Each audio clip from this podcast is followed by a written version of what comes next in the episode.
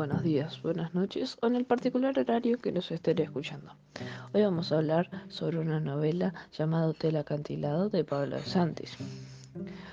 Esta novela es del género policial, por lo cual se pueden observar tres características esenciales para que sea policial. La primera es el enigma, el misterio que deben llevar a cabo y resolver. En este caso es quién es el asesino que se encuentra en el hotel. Segundo, lo invisible es lo que los personajes no pueden ver. El cuarto cerrado es una selección de personajes que se encuentran en la novela.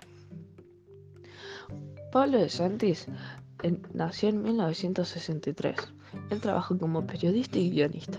Y una de sus primeras novelas fue la traducción en 1998.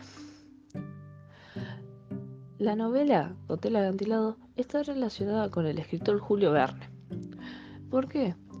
En el escritor Julio Verne se puede observar dos libros o novelas, las cuales se llaman 20.000 leguas en un viaje submarino y, eh, y La isla misteriosa. En estos libros se puede observar como personaje al capitán Nemo. el capitán Nemo es el personaje de también esta novela. Y antes de pasar con mis compañeros, le quería comentar de que la novela está cortada por un narrador omnisciente y testigo. Esto quiere decir que sabe todo lo que le ocurre a los personajes y relata como si estuviera en la historia.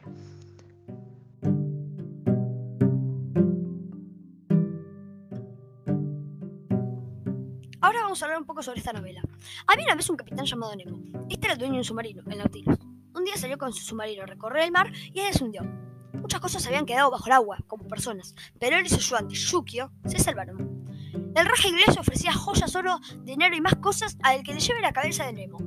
Nemo se fue hacia la Patagonia. Allí hizo un hotel sobre un acantilado, ya que sabía mucho del agua pero nada de los humanos.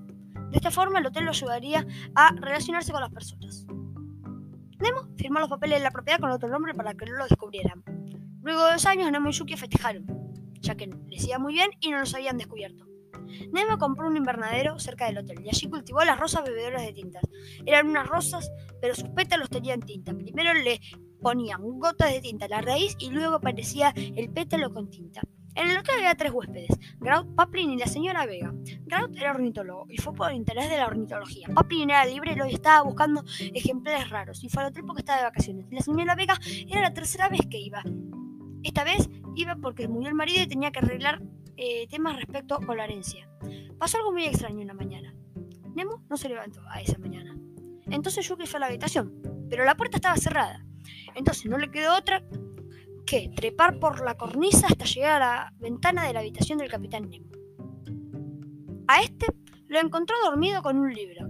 Y Nemo le dijo a Yukio que ese libro tendría que estar en el Nautilus y no podría existir. Ese libro se llamaba Crisias. Sospechaban de Paplin, ya que era librero y podría haberlo dejado él ahí. Grout tenía una caja con plumas, que él las recogía. Nemo y Vega fueron al invernadero, porque Nemo no sabía qué hacer con estas rosas si romperlas o no. Y Vega le dijo, en las rosas busca una palabra. Llegó otro huésped, Cosmo. Este llegó con un baúl gigante que dentro traía un cosmoscopio. Un cosmoscopio es una máquina que se encargaba de reproducir audio y video. Esa misma noche, Cosmo dio una, una función con su cosmoscopio. Se podían ver muchas cosas, pero los huéspedes eligieron las aventuras del capitán Nemo. Nemo estaba preocupado de que lo descubrieran. Al ver la función todos salieron asombrados. Ese mismo día, Yuki fue a cocinar carne, porque la cocinera estaba de Franco. Al ir a buscar el serrucho para cortar la carne, no lo encontró por ningún lado. Estaban muy preocupados, ya que alguien podría matar con ese serrucho. Yuki le dijo al capitán que tenía malos presentimientos, entonces puso algas en la puerta de la habitación de Nemo para ahuyentar los malos espíritus. Días después se escuchó un grito. Fueron a fijarse a ver si los pasajeros estaban bien. Así lo fue. Pero en el cuarto de Grout él no estaba. Sus cosas sí estaban y la ventana estaba abierta. Al día siguiente, Grout apareció muerto en la orilla del mar. Nemo y Yukio fueron al invernadero y en una rosa decía Nemo con letra inglesa. Qué sospechoso, ¿no? Nemo les dijo a los huéspedes que nadie se podía ir porque el tren salía otro día.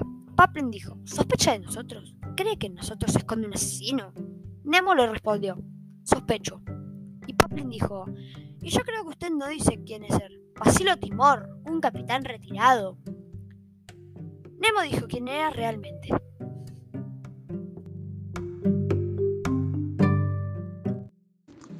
Pero ya todos lo sabían. Todos dijeron quiénes eran realmente. Cosmo era un hombre del espectáculo, pero siempre fracasó.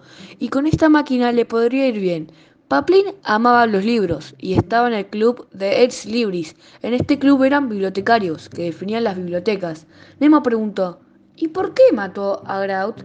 Él respondió: Yo no lo maté. Él robó el serrucho para cortarle la cabeza y luego se iría en ese bote. Paplin apuntó a la playa la señora Vega dijo, yo vine a matarlo. Ella lo quería matar porque Nemo sin querer hundió la fragata de su padre. La primera vez se arrepintió de apuñalarlo y la segunda se arrepintió de envenenarlo y la tercera era esta. La señora Vega sacó un revólver y disparó, y falló.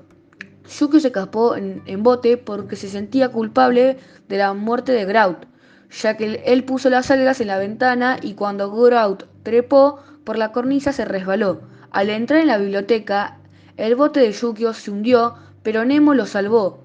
Los huéspedes se fueron, pero Vega se quedó, y Nemo sentía algo, y era amor.